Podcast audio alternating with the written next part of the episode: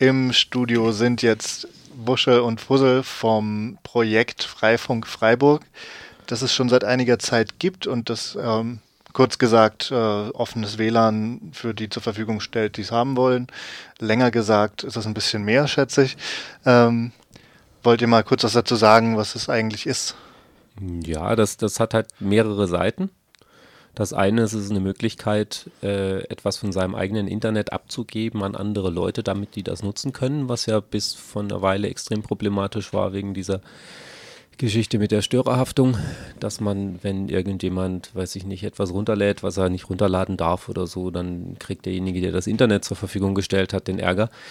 Deswegen ähm, hat sich keiner mehr getraut, offene Netze äh, äh dazulassen, dass man damit ins Internet kann. Und Freifunk ist halt eine Möglichkeit, dass man tatsächlich sein Zeug mit anderen teilt und davon dafür also eine äh, Möglichkeit woanders, für diejenigen, die Internet haben. Genau, das, das zu teilen und äh, auf der anderen Seite von anderen was zu kriegen, wenn man dann dort in der Nähe ist. Dadurch schafft man sich halt die Möglichkeit, dass man Internet frei zugänglich an allen möglichen Stellen kriegt.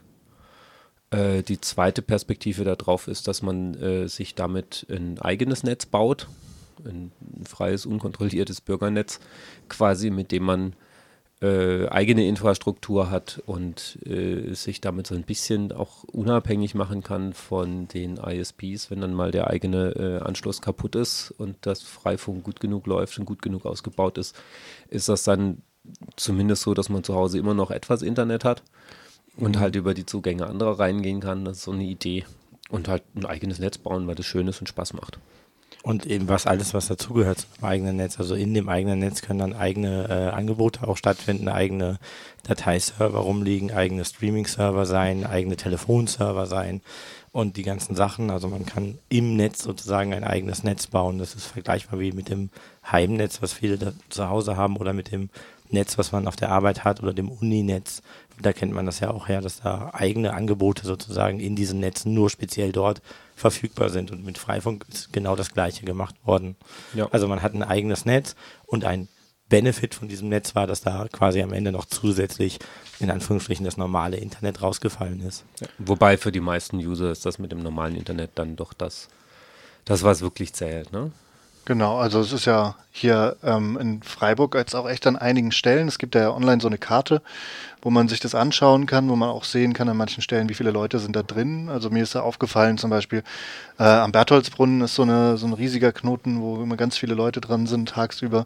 Das ist ja auch ein wahrscheinlich auch ein ziemlich komplexes System, was es ähm, dazu einzurichten gibt. Ähm, und weiß nicht, wie, wie macht ihr das? Wartet ihr das alle selbst oder machen das dann irgendwelche Leute? Oder? Hm.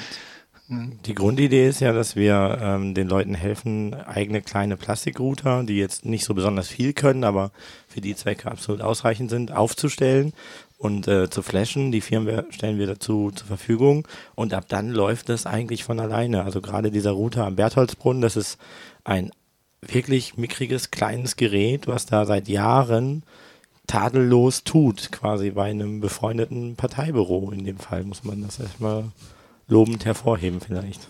Äh, also wir kümmern uns eigentlich in, also als Gruppe darum, dass das Netz funktioniert, haben wir eigentlich überhaupt kein Sicherheitsversprechen irgendwem gegenüber. Das müssen die Teilnehmer selber schon machen.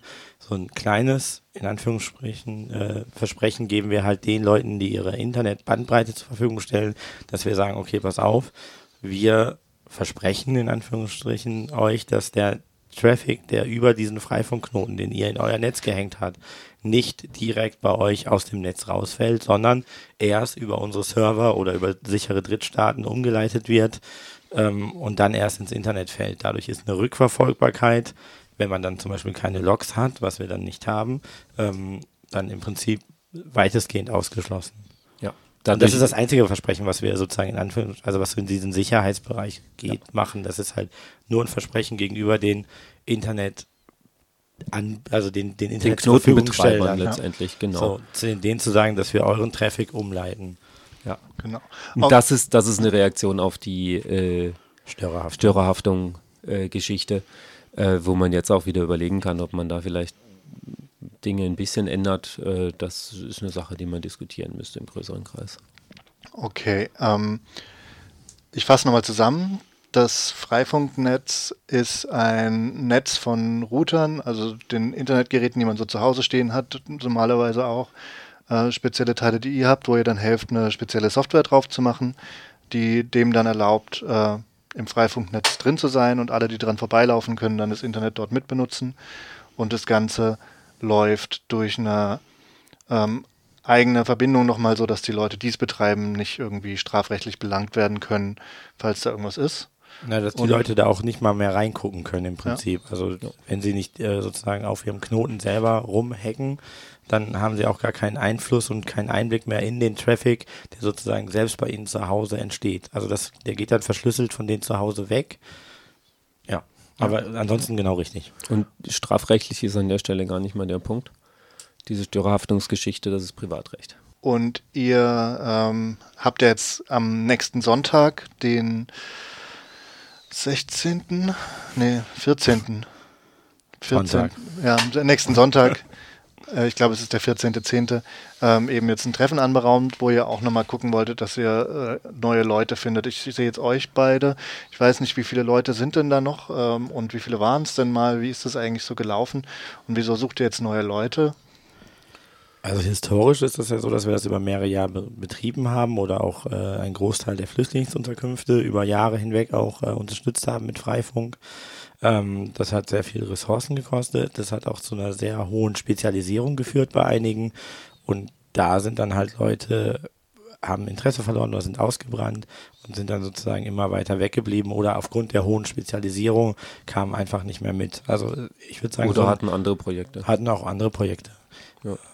Ich würde sagen, der Dunstkreis ist weiter relativ hoch. Also der betrifft dann vielleicht 20 Leute. So insgesamt. Die Leute, die sich mit der Technik hart auskennen, das sind dann eher fünf bis zehn, die da auch jetzt aktiv noch äh, gucken könnten, oh, da funktioniert was nicht. Aber die real was tun, also die jetzt sagen, okay, ich mache das jetzt oder ich, ich tue das was, das sind dann halt eben, äh, im Moment sind das einfach gerade nur noch zwei oder einer oder keiner mehr, man weiß nicht genau. Und das ist eine Situation, die wir für so ein gemein, äh, wir bauen uns ein gemeinsames Netz, wir machen eine gemeinsame Gruppe und dazu gehört auch ein bisschen politische Arbeit, dazu gehört Austausch, dazu gehört, man lernt was und so weiter. Ähm, das ist eigentlich das, was wir gerne wieder mehr haben wollen. Und wenn es das sozusagen nicht gibt, dann haben wir uns die Frage gestellt, ob es dann überhaupt Sinn macht, dieses Projekt einfach weiter sozusagen am Leben zu halten. Ähm, weil im Moment funktioniert das Netz, es läuft, es sind zwei bis 300 Knoten, die da funktionieren, die auch Internet bekommen und das funktioniert alles gerade. Aber früher oder später muss man sich halt kümmern. So, und wenn man das halt jetzt weiter sozusagen weiter auslaufen lässt, dann sind da eben nicht mehr irgendwann die Handvoll Leute, sondern es ist vielleicht irgendwann niemand mehr da oder halt nur noch eine Person, die das höchstens sehr widerwillig machen wollen würde.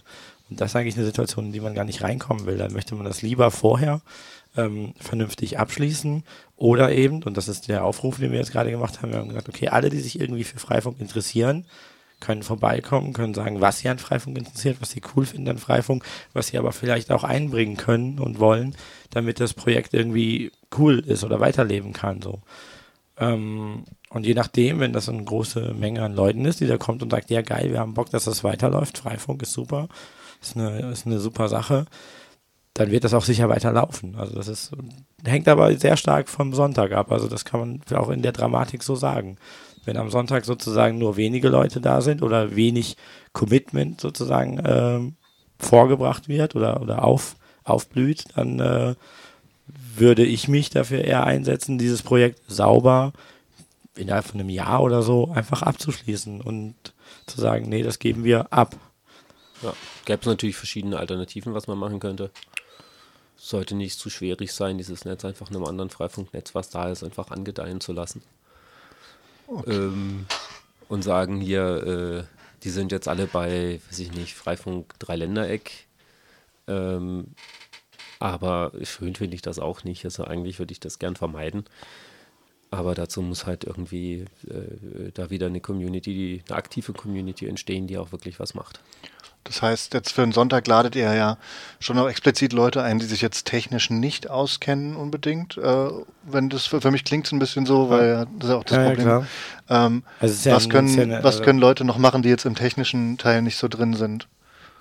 Naja, also wenn es alleine schon man wieder dahin kommen kann, dass man sozusagen einen lebendigen monatlichen Stammtisch hat, dann würde sich der Rest wahrscheinlich von alleine erledigen, weil ein bisschen technische Expertise wird immer irgendwo da sein und sozusagen diese technische Expertise, die dann da ist, zu fördern, zu unterstützen, den Leuten zu helfen oder sich dann sozusagen als derjenige, auf dessen Schultern das äh, jetzt mehr oder weniger dann alleine lastet, sich das auch abnehmen zu lassen, ähm, das ist, glaube ich, kein Problem. Also da bin ich auch sehr zuversichtlich, dass sowas passieren kann. Ja. Ich kann nur überhaupt nicht einschätzen, wie viele Leute haben ein aktives Interesse daran mitzumachen, mitzuarbeiten, mitzuwirken, weil sozusagen Freifunk, oh geil, es gibt Internet, ich nehme das, was ich kriegen kann und dann, ja, dann war es halt eine schöne Zeit. War eine schöne Zeit dann. Gut, ist halt vielleicht auch rum. Ja, ich meine, es gibt, es gibt ja äh, an, an so einer Sache, die so eine Community erledigen muss, schon mehrere Seiten. Das eine ist wirklich so der technische Hintergrund, da irgendwelche Server laufen zu lassen, um den Zugang für, äh, zum Internet dann letztendlich äh, äh, zu gestalten. Aber das ist eigentlich nur ein, ein, kleiner Teil. Es gibt ja dann auch viel, wo die technische Expertise nicht so groß ist und man sich relativ schnell ran schaffen kann. Äh, also sowas wie selber in der Lage zu sein, die Software auf den Router zu bringen und den Router so einzustellen, dass er tut, was man möchte. Das ist kein großer Akt. Oder die zwei, drei häufigsten Fehlerfälle mal erkennen können und abarbeiten können. Das sind eben, das, das ist, ist, eigentlich ziemlich einfach und dann solche Sachen wie auch äh, am, am Ausbau des Netzes arbeiten, sagen, hier wäre gut, wenn es was gäbe, was gibt es denn hier außenrum? Da gibt es eine Kneipe, fragen wir die doch mal, ob die das nicht ins Fenster hängen wollen.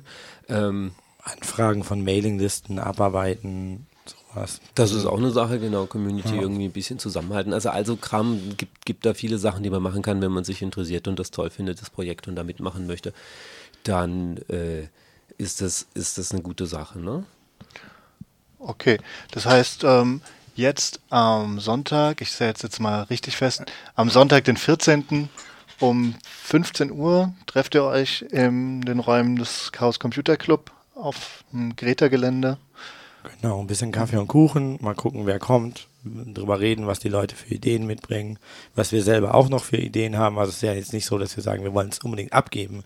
Das ist ja gar nicht die Message, die ich rüberbringen will, sondern die Message, die ich persönlich rüberbringen will, ist, wenn wir weiter in dieser kleinen Gruppe bestehen bleiben, dann werden wir die Entscheidung treffen, dieses Netz früher oder später abzuschalten. Und die will nicht am Ende dastehen und sagen, aber wir wussten von nichts so. Ne? Und das ist jetzt sozusagen der Aufruf dazu. Ey, macht mit, wenn ihr Bock habt, wenn es euch interessiert, wenn ihr oder wenn ihr Ressourcen für, dafür habt und kommt vorbei.